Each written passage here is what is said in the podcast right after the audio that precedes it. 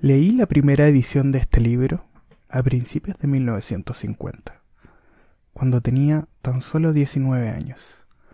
En aquel momento pensé que era, con gran diferencia, el mejor libro sobre inversión que se había escrito en toda la historia. Y sigo pensando lo mismo. Para invertir con éxito durante toda la vida no es necesario un coeficiente intelectual estratosférico un conocimiento empresarial extraordinario ni información privilegiada. Lo único que hace falta es una infraestructura intelectual que permita adoptar decisiones y la capacidad de evitar que las emociones deterioren esa infraestructura. Este libro establece de manera precisa y clara la infraestructura que hace falta.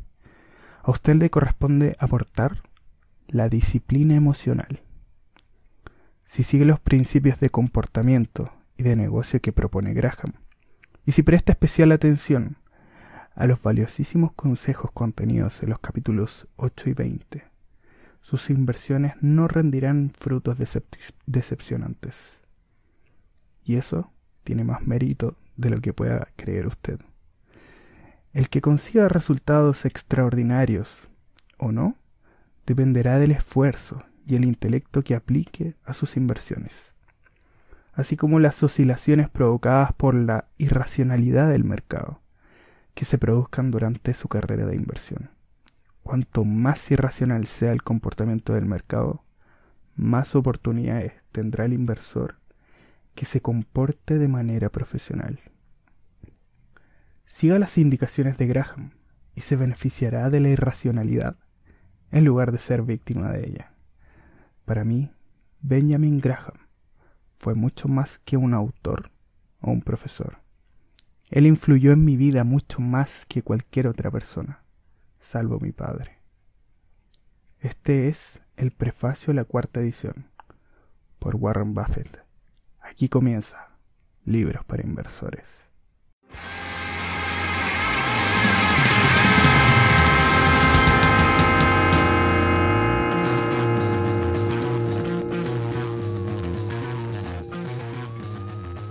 Hola y bienvenidos al podcast Libros para Inversores. Mi nombre es Gabriel Pizarro y en este espacio aprenderemos de la inversión con las mentes más rentables del mundo. Desde el oro hasta el Bitcoin, contaremos las historias más jugosas del dinero. Las burbujas van a explotar y hay que aprovechar, porque de seguro nuestro dinero con este conocimiento se va a apreciar. Acompáñame en este hermoso camino hacia el tan anhelado éxito financiero. Voy a contarte todas las claves que necesites en el mundo de la inversión. Con palabras sencillas te daré los pasos a seguir para que apliques todos los consejos que nos dan estos valiosos libros. Búscanos en nuestras redes sociales y en nuestra página web. Te daré los resúmenes de los libros de forma gratuita. Y así pavimentaremos el camino a ser inversores inteligentes.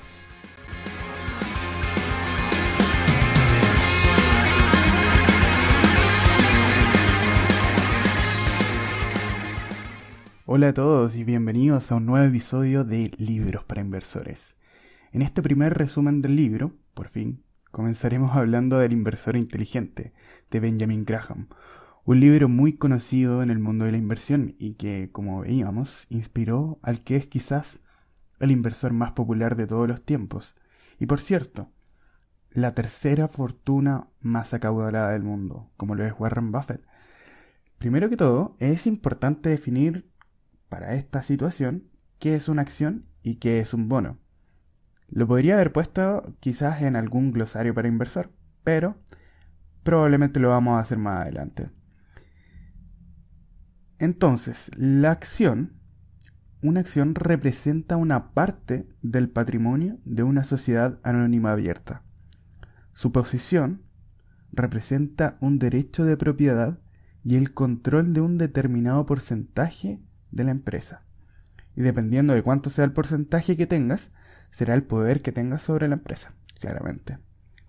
Las acciones son títulos al igual que los bonos. La diferencia entre estos dos es que la acción, como decía anteriormente, otorga propiedad de los activos de la empresa y su valor está influenciado por el desempeño de la empresa y el sentimiento del mercado.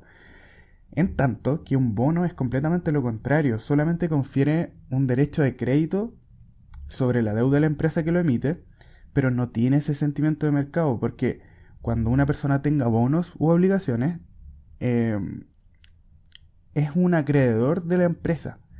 Entonces tiene derecho que cuando venza el plazo pactado para la devolución de tu dinero, en el fondo lo que hace es prestarle dinero a esa empresa o al Estado, muchas veces, eh, te lo van a devolver en cierta cantidad de tiempo y con ciertos intereses que ya están pactados.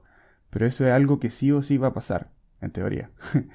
Pero es algo que en el fondo mm, tiene menos riesgo como una acción. No, no, una acción puede variar dependiendo del sentimiento del mercado.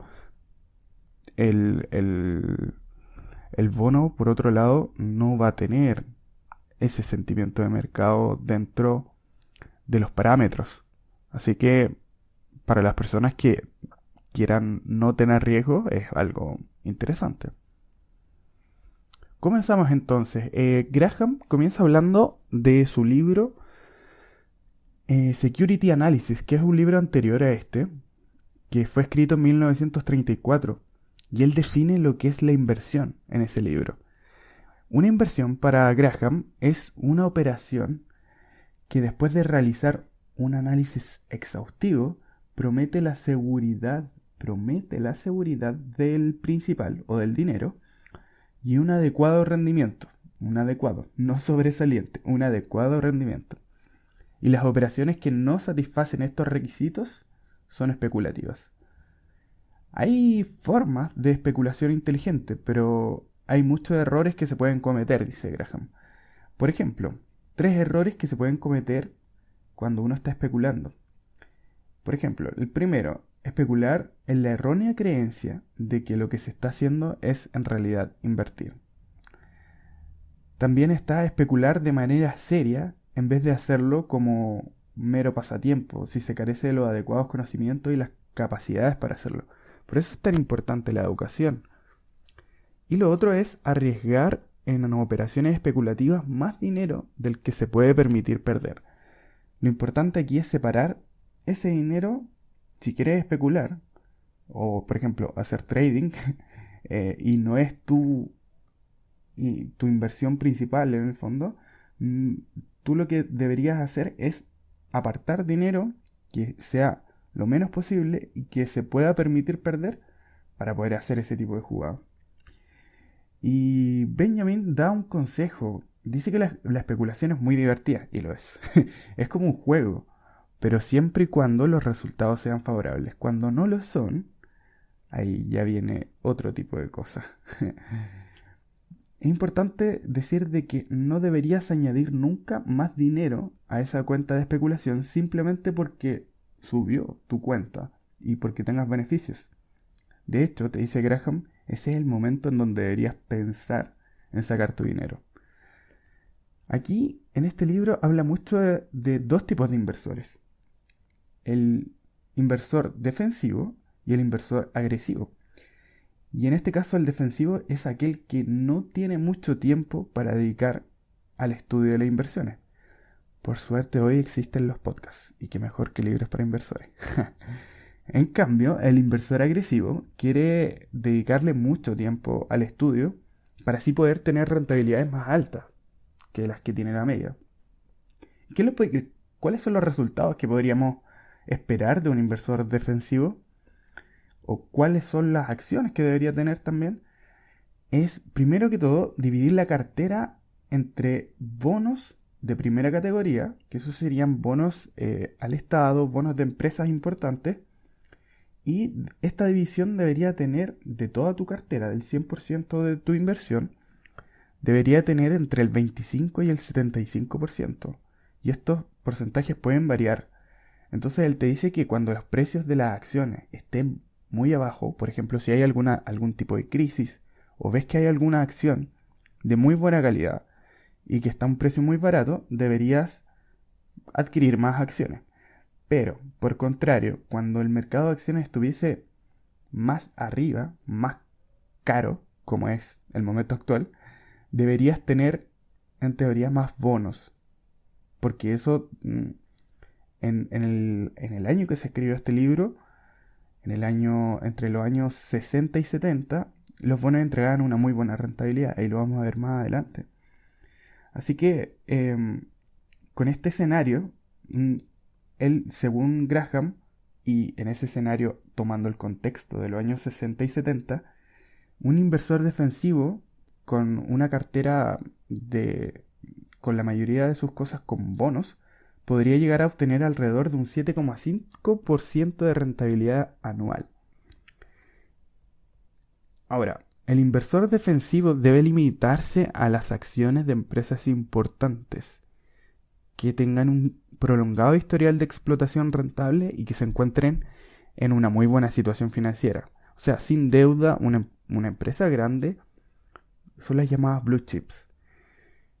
Algunas prácticas que debería tener el inversor defensivo es eh, la adquisición de acciones de fondos de inversión. Es una cosa muy interesante que aquí Benjamin nos dice que si queremos partir deberíamos ser inversores defensivos y una muy buena opción son los fondos de inversión como alternativa a la creación de tu propia cartera, porque en el fondo ahí estás delegando todo lo que es la selección de las acciones, si es que aún no sabes cómo aprender a invertir. Y lo otro muy importante, y que esto yo creo que es clave, es una de las cosas más importantes que he sacado de este libro, es promediar el coste en unidades monetarias. ¿Qué significa esto? Que tú deberías invertir para promediar el mejor precio en tu carrera como inversor. ¿Cómo así? Tú deberías invertir en un plazo fijo y determinado cada cierto tiempo. O sea, si yo, por ejemplo, voy a ahorrar de forma trimestral, que es mi caso, todos los trimestres yo aporto cierta cantidad que está fijada y que sí o sí voy a sacar. Aquí lo que se hace es una automatización de la inversión y eso lo que te ayuda es que, por ejemplo, si el mercado tiene precios muy altos, vas a comprar. Y si el mercado llega a bajar, tú también vas a comprar. Y si el mercado sigue bajando, vas a seguir comprando.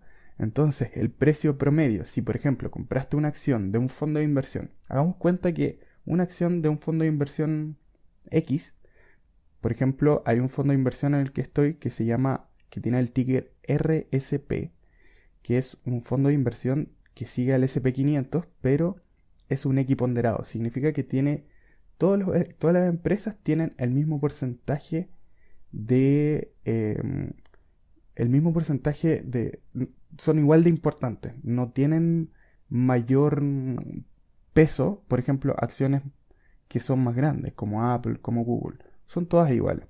Y eso lo que, lo que te permite es protegerte ante ciertas caídas y agarrar fuerza cuando hay subidas importantes. Entonces, en este fondo, el precio de este fondo son alrededor de 110 dólares. Pongámosle 100 para cerrarlo.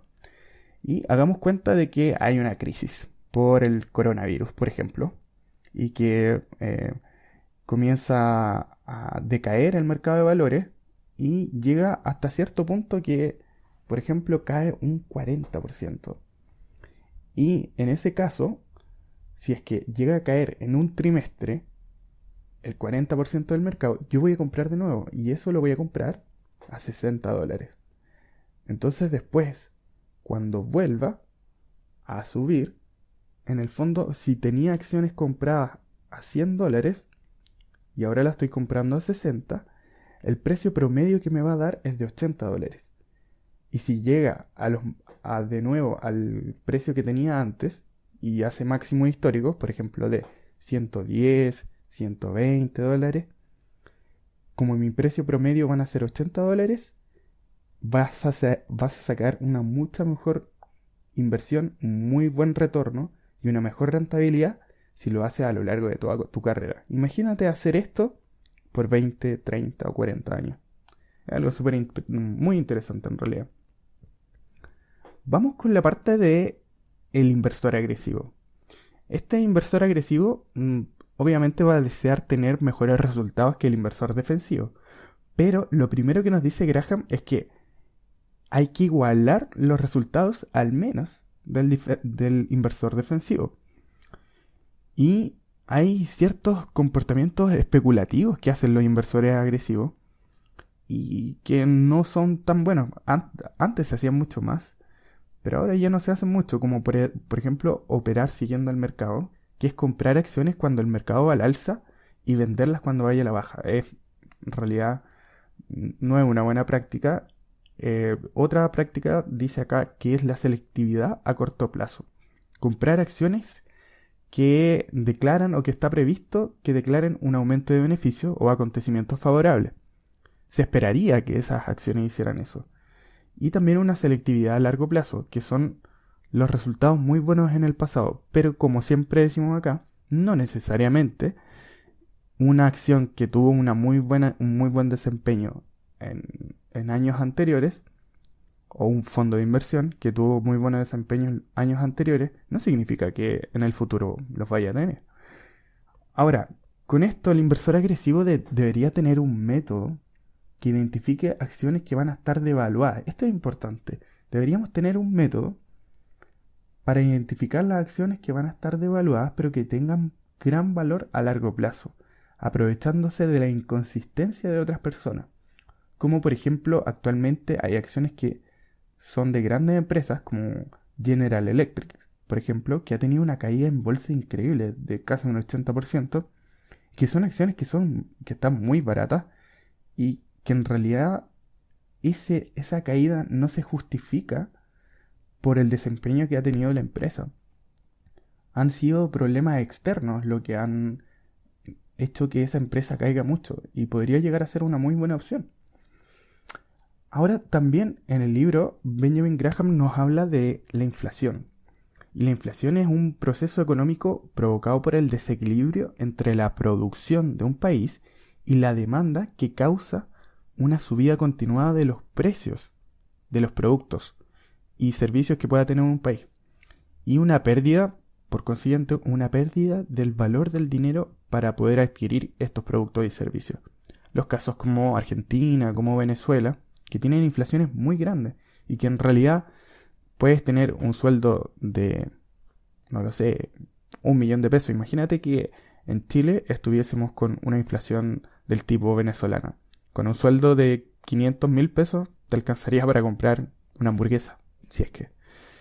Entonces, ahí em, Benjamin nos empieza a hablar de la inflación y nos dice que los propietarios de las acciones disfrutan de que si eliges bien las acciones, va a tener muy buenos rendimientos, porque esto en el fondo se aplica también para los productos que venden esas empresas de las cuales estás comprando acciones. Entonces, si la inflación es normal, entre un 2 y un 3%, está la media de la inflación, tú deberías tener ya ese porcentaje asegurado de eh, rentabilidad. Así que eso nos asegura actualmente, como vamos a ver más adelante, una mejor inversión que en un bono a 5 o 10 años más.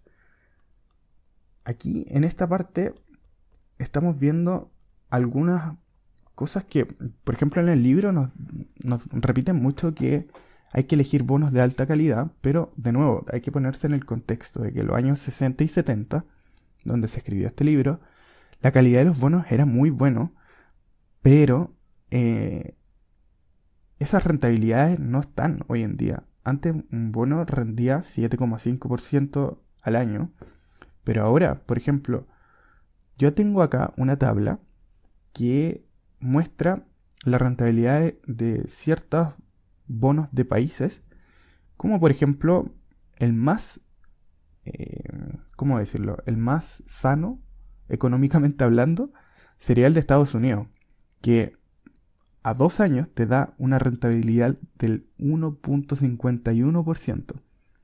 Y eso en realidad es muy bajito, que en dos años una acción te puede llegar a subir 50% o multiplicar su valor por dos o, tres incluso. Y eh, la mayoría de los países no tiene, eh, Estados Unidos el que tiene mejor rentabilidad. Por ejemplo, te voy a dar los datos acá. El bono español del Estado a dos años te da una rentabilidad de negativa de 0,57%. Y otros países como por ejemplo Bélgica y Francia dan, rentabilidades negativas incluso a 10 años. O sea, va a prestar tu dinero de aquí a 10 años y te va a dar una rentabilidad negativa de ese dinero del 0,24 o 0,35%. Entonces, hay que tener cuidado con eso. De todas formas, voy a dejar esta imagen en mi Instagram, arroba libros para inversores. Si no me sigues, por favor. Y eh, voy a dejarlo ahí en las historias para que lo puedas ver con tranquilidad. Y eh, esta, esta tabla nos muestra lo pobre que son los desempeños actualmente de los bonos a largo plazo. Ahora bien, siguiendo con el libro, em, Benjamín hace una revisión histórica de las cifras del mercado con datos de 100 años atrás, desde 1872 hasta 1972. Y es bien increíble porque él prevé el, periodo bajista del mercado entre el año 73 y 74, que llegó a perder un 50% del valor de mercado. Entre enero del 73 y octubre del 74, el mercado estadounidense bajó un 50%. Y según él, el inversor inteligente nunca debe prever el futuro exclusivamente mediante la extrapolación del pasado. Hay muchas personas acá que siguen diciendo de que va a haber una crisis y está bien, es, es real que, que los precios de las acciones están muy sobrecomprados, sí, pero no hay que eh, extrapolar esto al pasado. No necesariamente va a haber una crisis donde va a bajar el 80% del mercado. Quizás va a ser una corrección de a poco. Por ejemplo, el año 2018, si no me equivoco, una corrección del SP500 del 10%. Y luego de eso siguió subiendo y actualmente está a un máximo histórico. Ahí volvemos de nuevo a lo que pasó en la crisis de eh, las .com. De hecho, en el comentario del libro eh, te muestra mucho eso, en la, crisis de los años 2000, donde todo el mundo tenía euforia, todo el mundo quería comprar acciones de estas acciones de Internet y todos los gurús se planteaban que el mercado tenía una curva alcista eterna en el mercado. Y bueno, ya sabemos lo que pasó. Y Graham propone que como antídoto duradero a este tipo de pamplina alcista, anima al inversor inteligente a plantearse algunas preguntas simples de carácter escéptico. Por ejemplo, ¿por qué tienen que ser los rendimientos futuros de las acciones siempre los mismos que los rendimientos que se han obtenido en el pasado? Cuando todos los inversores aceptan la teoría de que las acciones son una forma garantizada de ganar dinero a largo plazo, ¿no acabará el mercado con unos precios exageradamente elevados? Y eso es lo que pasa. Y cuando esto ocurra, ¿cómo va a ser posible que la rentabilidad futura sea elevada? Eso es lo que yo me planteo actualmente. Si sigo invirtiendo, ahora actualmente yo no tengo unas expectativas muy altas de inversión de aquí a 5 años más. Sí, a 20 o a 30. Pero de aquí a 5 la verdad es que no lo sé, porque yo siento que las acciones están muy sobrevaloradas actualmente, sobre todo las grandes acciones. Es por eso que estoy quizás intentando estudiar un poco más sobre cómo hacer una selección de acciones pequeñas o de small caps que se le llama. De hecho, estoy en un fondo de inversión de small caps porque yo claramente no tengo las habilidades necesarias aún para adquirir ese tipo de acciones, así que es bueno pagar una comisión para que alguien más lo haga por ti. El rendimiento del mercado de valores depende de tres factores, nos dice Graham, que es el crecimiento real, que vendría a ser el incremento de las ganancias y dividendos de las empresas, y el, el crecimiento inflacionario, que sería el aumento general de los precios de toda la economía, y el crecimiento o decrecimiento también puede ser especulativo, que sería cualquier aumento o reducción del apetito de las acciones del público inversionista. Es cómo reacciona el público ante este tipo de acciones. Por ejemplo, Tesla. No sé si ustedes saben, pero hace un tiempo atrás Tesla estaba bordeando los 220 dólares, si no me equivoco, bueno, 270 dólares, si no me equivoco. Y actualmente está, pero encumbradísimo, ya casi eh, proyectándose a los 600 dólares. Entonces, es algo de loco. Esto si hubieses comprado acciones de Tesla hace tres meses atrás, hubieses tenido un rendimiento muy, muy alto. Ahora, ¿qué nos dice Graham de ciertas políticas de la cartera general que deberíamos tener? Es importante hablar de la edad de los inversores.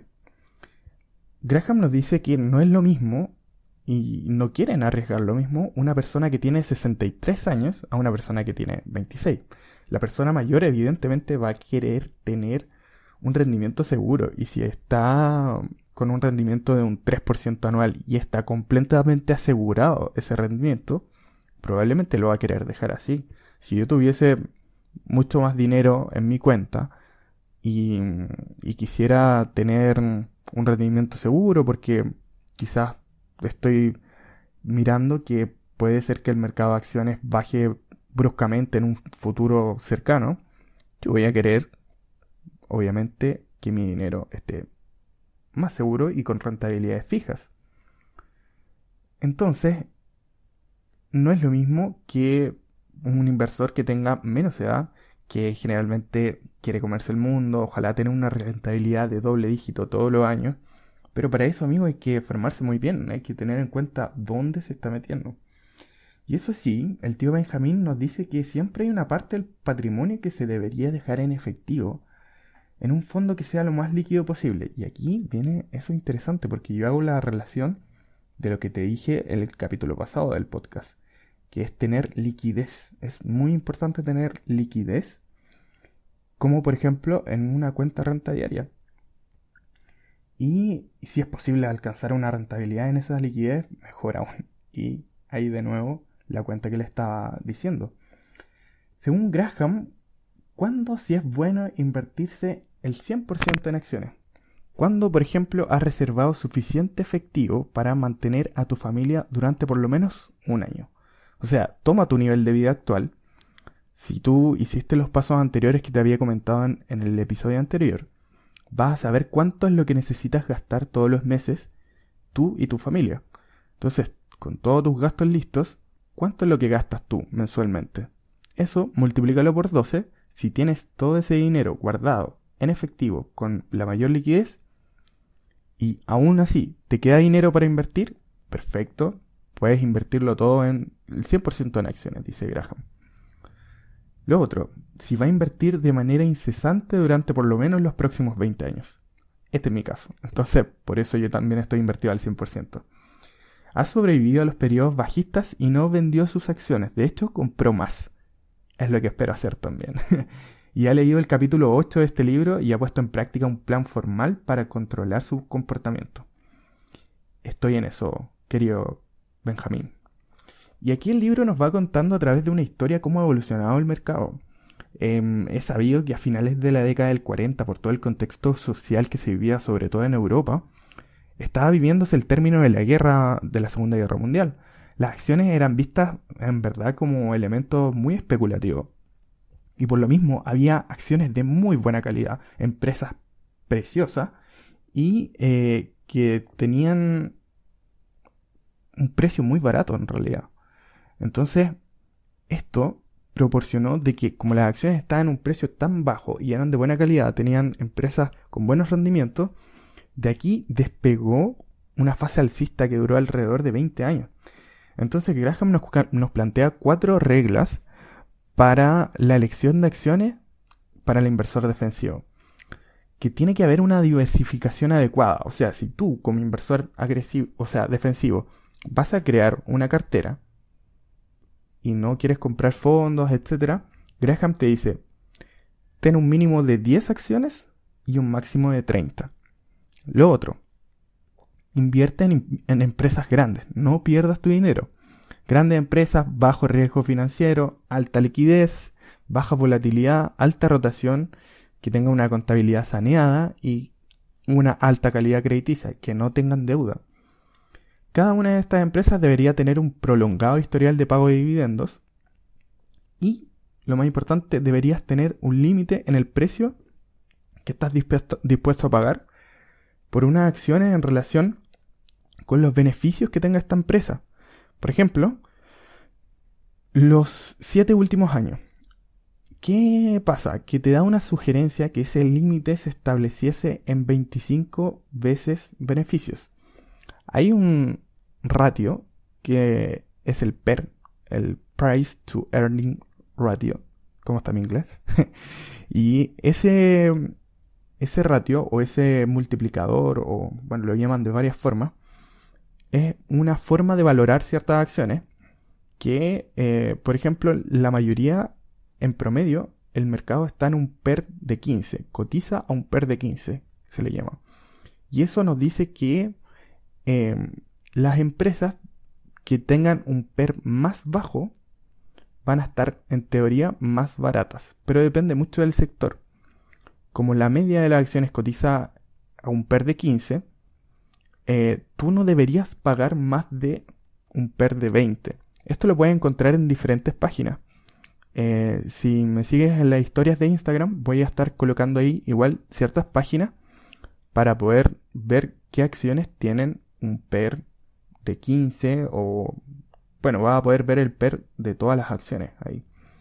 Entonces, Graham te dice que deberías no pagar más allá de un PER de 25 por acciones de muy buena calidad. Y em, lo otro es que te dice que hay acciones que se llaman las acciones de sociedad de crecimiento, que son acciones que han ido aumentando sus beneficios desde el pasado. Y eh, de nuevo, te dice que el precio que debes pagar por esas acciones en crecimiento debe ser el correcto. Eh, la mayoría de las acciones que están en crecimiento tradicionalmente se venden a precios muy elevados, a PER muy elevados. Entonces, si es que tú haces un, por ejemplo, compras una empresa que tiene un PER de 30 y son unas muy buenas acciones de una muy buena empresa que te viene entregando muy buenos beneficios, ahí Graham te dice que igual vas a estar especulando, porque la separación, o sea, el precio que vas a pagar no te va a dar un espacio suficiente por si esas acciones llegan a caer si tú pagas un precio, un PER 30, por ejemplo, el espacio que pueden caer esas acciones es harto. Pero en cambio, si pagas por esa misma empresa un PER de 10, si llegase a caer, es mucho menos lo que podría llegar a caer esa empresa. No sé si me entiendes. Entonces, ¿qué es otra cosa de lo que nos habla Graham? de nuevo nos dice que promediar el coste monetario o hacer lo que yo te decía, el promediar el precio, es muy importante porque ahí vas a estar comprando a diferentes precios y generalmente el precio general de todo, de todo tu recorrido y toda, toda tu carrera como inversor va a ser menor y los rendimientos van a ser mejores. Todos deberíamos comenzar como inversores defensivos, nos dice Graham. Y es importante comenzar de a poco. No hay una fórmula secreta para ganar en la carrera del inversor emprendedor o agresivo, si es que lo quieres ser. Y la selección de tus acciones no solo depende de la competencia y la preparación que tengas tú, también de los intereses y preferencias que tengas. También nos habla de em, ciertos momentos en que hay que comprar. Es, Graham nos propone que los momentos en donde hay ciertas crisis, como por ejemplo lo que nos hablaba de la crisis entre el 72 y el 73, el mercado está bajo y hay que comprar en esos, en esos momentos en donde el mercado está bajo. Hay ciertas fórmulas que nos dice Graham que, por ejemplo, cualquiera podría revisar y ver una lista de 50 o 100 empresas que tengan ciertas características que ya mencionamos anteriormente y que podamos elegir un grupo más pequeño de esas por ejemplo, elegir 15 o 20 acciones y te dice, ya, eso es. Benjamin te dice, ¿eso es un éxito garantizado? No. Lo malo es que generalmente las acciones que tienen el mejor historial y que están con buenas perspectivas aparentes cotizan a precios proporcionalmente elevados. O sea que por la especulación y la demanda de la masa estás pagando más de lo que vale la acción de esa empresa. Y lo otro, muy importante acá, que es que la valoración del precio futuro, cuando tú empiezas a meterte en este mundo, tú puedes hacer valoraciones. Tú puedes decir, esta empresa de aquí a dos años más yo proyecto que tenga estos ingresos, este nivel de deuda, eh, cotice a tal PER y uno va haciendo una valoración de esa empresa. Pero tu valoración puede llegar a ser errónea, te puede equivocar y tú no sabes qué es lo que pueda pasar. Entonces ahí hay que tener ojo. Dice Graham que si usas ese tipo de fórmula, deberías estar de nuevo asegurándote de no perder dinero y tratando de maximizar la, la parte defensiva de tu cartera. Si quieres invertir en acciones que tengas, que tengan este tipo de crecimiento, que son eh, interesantes, que están más de moda, tienes que saber que mientras mayor sea el entusiasmo que sienta el público respecto a estas acciones y cuanto más rápidamente suban en comparación con el crecimiento real de sus beneficios, mayor va a ser el riesgo que plantean. Como por ejemplo lo que yo estaba viendo de Tesla. No sé si acaso Tesla tiene tan buenos fundamentales como el precio que se está pagando actualmente por esa acción. No lo sé, lo dejo ahí. Hay tres campos recomendados para la inversión emprendedora según Graham. Y em, te plantea que hay, por ejemplo, las grandes empresas, pero que han sido, que están actualmente impopulares. Como por ejemplo lo que te hablaba delante de General Electric. Esa empresa es una empresa que ha sido, que tiene muchísimos años de trayectoria, de trayectoria, una empresa muy importante, pero que actualmente está en el piso y que em, en bolsa está como una ganga prácticamente. Cayó muchísimo su precio en bolsa y eh, no está en un sector tan popular.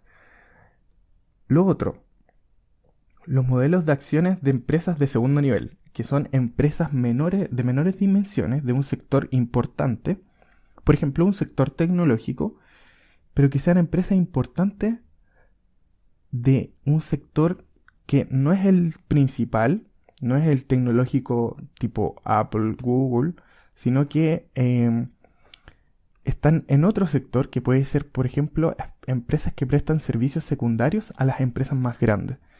Y se cuenta como en el periodo de la Segunda Guerra Mundial, el índice, el Dow Jones, que agrupa las 30 empresas más importantes, solo las más importantes, las de mayor capitalización, se apreció un 40%. En cambio, el SP500, que no agrupa, si bien tiene las empresas del Dow Jones, las 30 empresas más importantes, también acumula otras 470 empresas que no son tan grandes como esas que tiene el Dow Jones, se disparó un 280%. Entonces aquí te está diciendo Graham, mira amigo, si tú inviertes en empresas que no son tan grandes, probablemente vas a tener un mayor nivel de rentabilidad. Y hay varios estudios que confirman eso. La tercera situación serían situaciones especiales o rescates. La situación especial típica ha tenido su origen en el aumento del número de adquisiciones pequeñas por parte de las empresas grandes. Es cuando en el fondo hay una empresa grande que adquiere, va adquiriendo empresas más pequeñas. Ahí generalmente se produce una, una coyuntura para poder invertir. Entonces ahí Graham lo está diciendo. Actualmente creo que habría que darle una revisión a esas situaciones especiales o rescate. Creo que pueden ir también por otro lado. Llegamos a la parte del capítulo 8, el tan afamado capítulo 8 de este libro.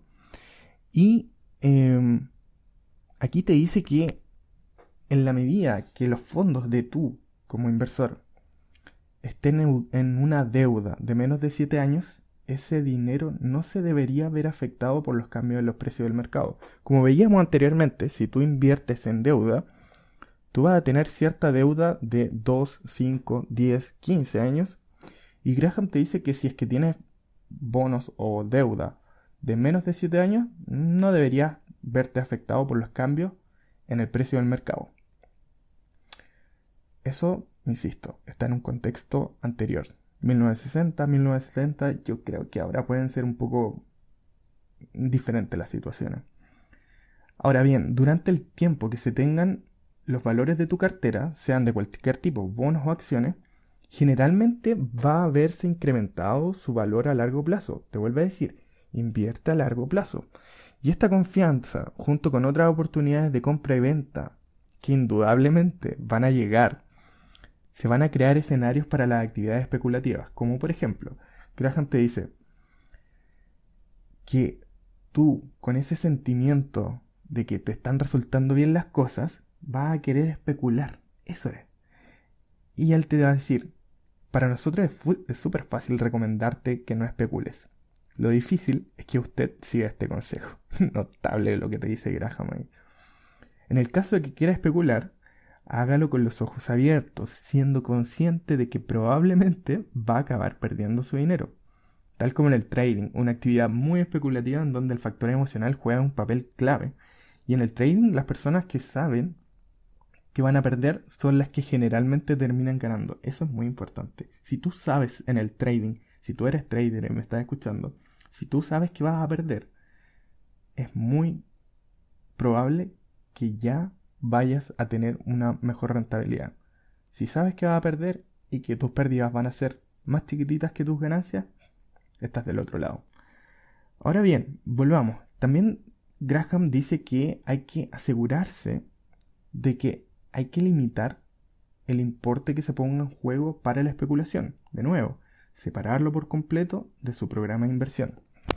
Y aquí, teniendo en cuenta que todas las acciones tienen oscilaciones, te dice Benjamin, en el precio de las acciones, mientras en mayor medida dice que hay que aprovecharse de estas oscilaciones y te propone dos formas de aprovecharse de estas oscilaciones en el precio del mercado. Actuar en función de la coyuntura, o sea, es tratar de anticiparse a la trayectoria que va a seguir el mercado, que es más o menos comprar cuando se considera que la evolución va a ser a la alza. Si tú dices ya, ok, ya esta acción no puede bajar más, ahora va a comenzar a subir. Y por el contrario, vender o abstenerse de comprar cuando se considera que ya no va a subir más, que va a la baja. La segunda opción es actuar según el precio, se refiere al intento de comprar acciones cuando cotizan por debajo de su valor justo y de venderlas cuando suben por encima de ese valor. En el fondo es poner todo el esfuerzo en no pagar un precio excesivo por las acciones. Es muy importante eso y te lo recalca a cada rato. Claro, como vemos en, como vamos a ver en episodios posteriores, hay ciertas acciones que valen la pena pagar una valorización un poquito más alta porque son muy buenas empresas. Y es muy importante para Graham no caer en los pronósticos de mercado. No tienes que ser un, visionario, no, un, ¿cómo se dice? estos tipos que ven al futuro. es muy típico que estos analistas que, de mercado se creen prácticamente unos profetas y que se las pasan diciendo que hay crisis, que cierta empresa va a subir de precio, que el fondo de inversión X es el mejor del mundo. No Aquí el tío Benjamín nos dice que tenemos que evaluar nosotros mismos con nuestras herramientas, con lo que nosotros vamos a aprender de la inversión y a valorar las acciones, los productos que vamos a tener en cartera. O sea, tú tienes que formarte y educarte y no pescar a, a los analistas ni a las noticias ni a nada. En realidad, tú haces tu análisis de tu empresa o de tu fondo de inversión o lo que sea en lo que vayas a invertir y tú vas a ser el responsable de eso no será muy probable que el inversor serio, te dice Benjamin, crea que las fluctuaciones de un día a otro, incluso las fluctuaciones de un mes a otro del mercado de valores vaya a enriquecerle o a empobrecerle. Aquí te está diciendo que si acaso podrían hacerlo los cambios a más largo plazo y de mayor calado, aquí Benjamin te dice que este terreno surgen dudas prácticas y problemas psicológicos que probablemente van a complicar esta situación. Porque te dice que una subida sustancial en los precios del mercado es simultáneamente un motivo justificado de satisfacción y una causa de preocupación prudente, pero también puede entrañar una gran tentación de, de emprender acciones imprudentes. Sus acciones han subido, dice, bien, perfecto. ¿Es usted más rico que antes? Sí, bien. Pero, ¿ha subido demasiado el precio y debería pensar en vender? Pregunta interesantísima. ¿O debería castigarse por no haber comprado más acciones cuando el nivel estaba más bajo? A mí me pasó eso. o, y este es el peor pensamiento de todos, dice Graham.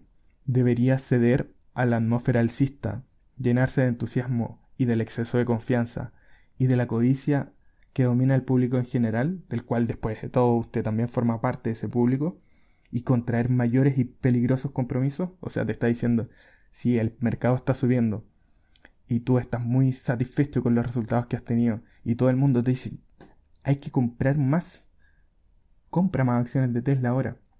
¿Será que tú estás preparado para asumir el costo de lo que podría llegar a pasar? Porque pueden pasar dos cosas, o puede subir o puede bajar. En el caso de que siga subiendo, ok, te va a salir bien. Pero si llega a bajar, vas a estar preparado para ese sentimiento frustrante de saber de que no debería haber comprado más acciones?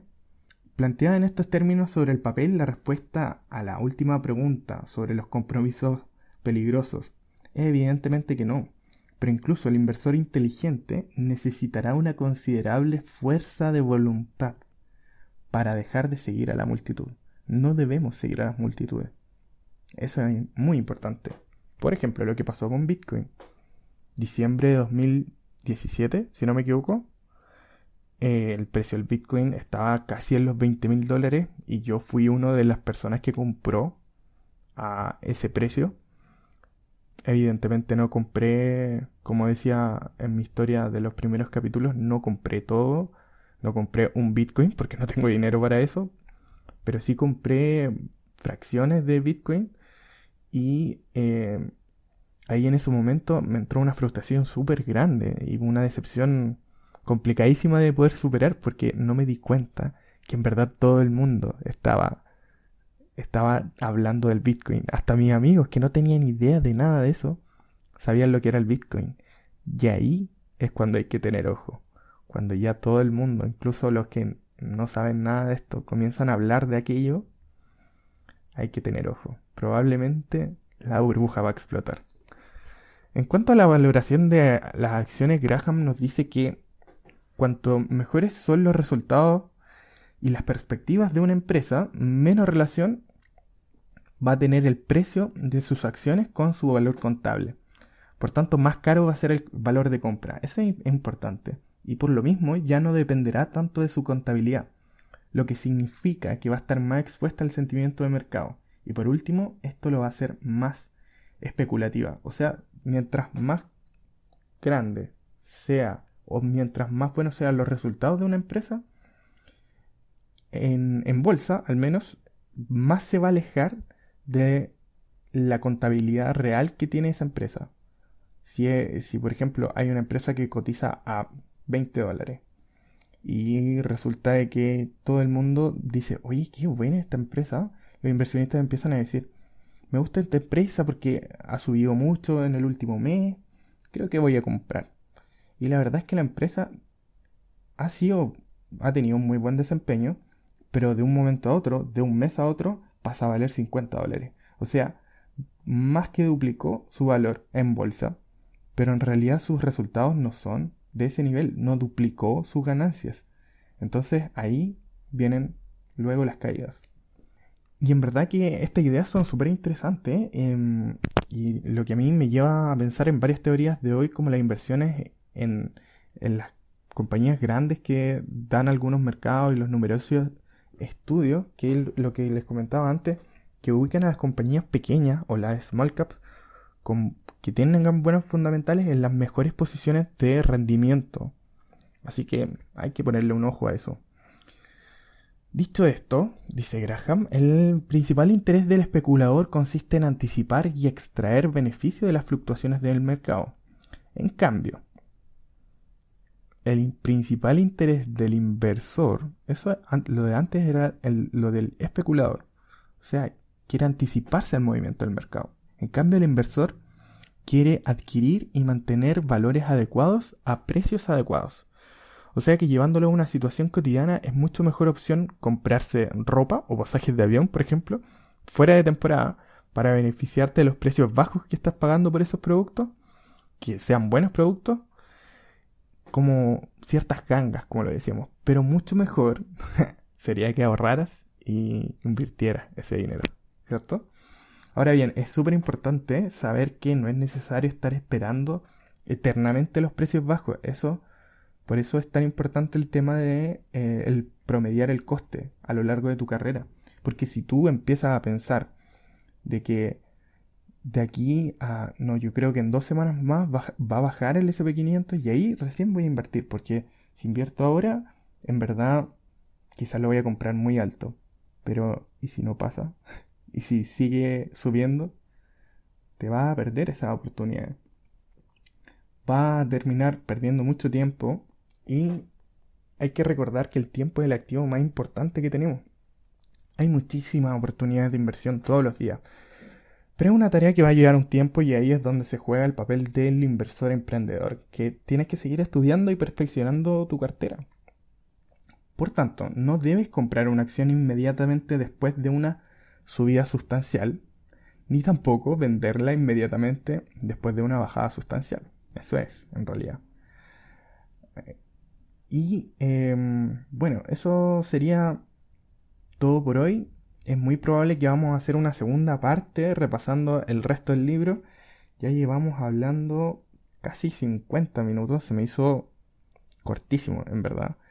Y em, vamos a estar repasando el resto del libro. Ya creo que es un momento prudente para terminar esta conversación.